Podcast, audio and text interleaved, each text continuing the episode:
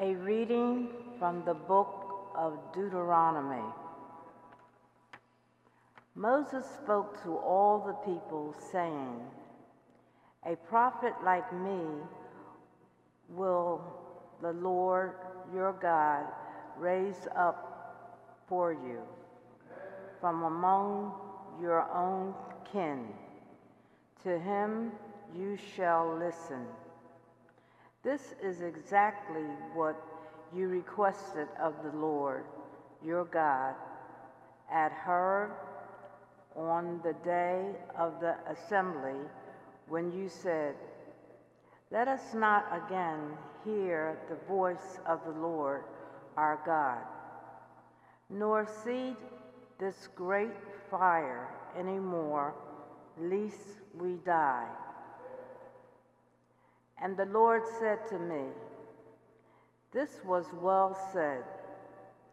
I will raise up for them a prophet like you from among their kin, and will put my words into his mouth. He shall tell them all that I command him. Whoever will not listen to my words, which he speaks in my name, I myself will make him answer for it. But if a prophet presumes to speak in my name, an oracle that I have not commanded him to speak, or speaks in the name of other gods, he shall die. The word of the Lord. Thanks be to God.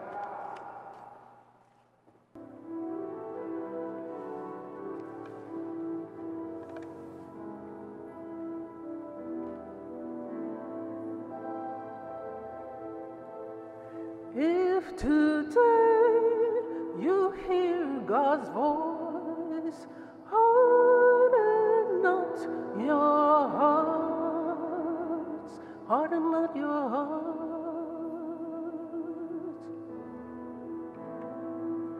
If today you hear God's voice, harden not your hearts, harden not your hearts. Come, let us sing joyfully to the Lord. Let us acclaim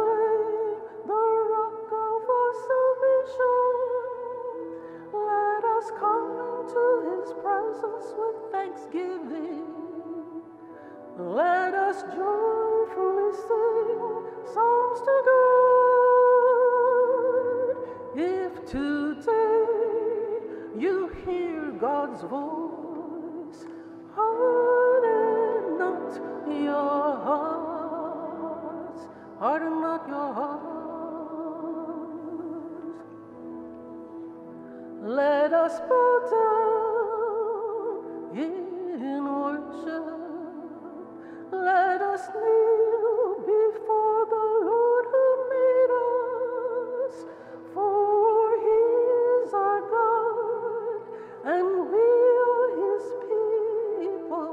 the flock that he shepherds.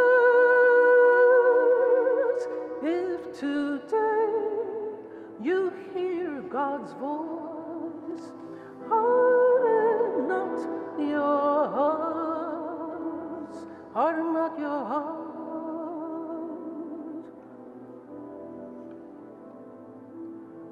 Oh, that today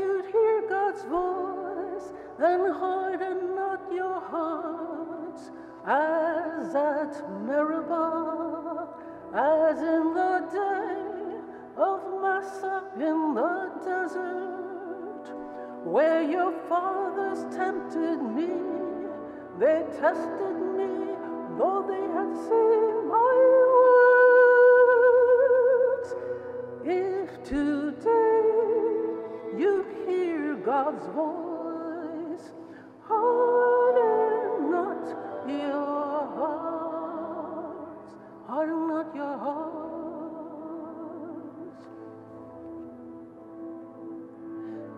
If today you hear God's voice, harden not your hearts, harden not your hearts,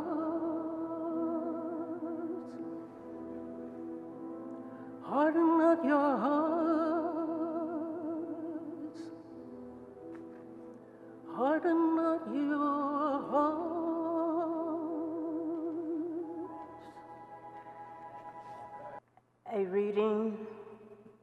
From the first letter of St. Paul to the Corinthians. Brothers and sisters, I shall like you to be free of anxieties.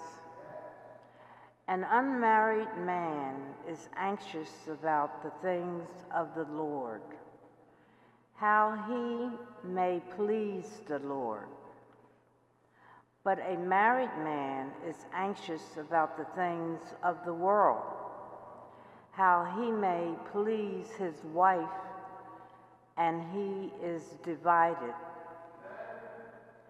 An unmarried woman or a virgin is anxious about the things of the Lord, so that she may be holy in both body and spirit.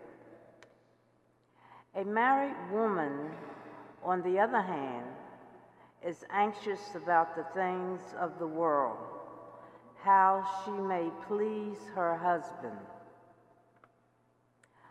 I am telling you this for your own benefit, not to impose or restrain upon you, but for the sake of prosperity and adherence to the Lord without distraction. The word of the Lord. Thanks be to God.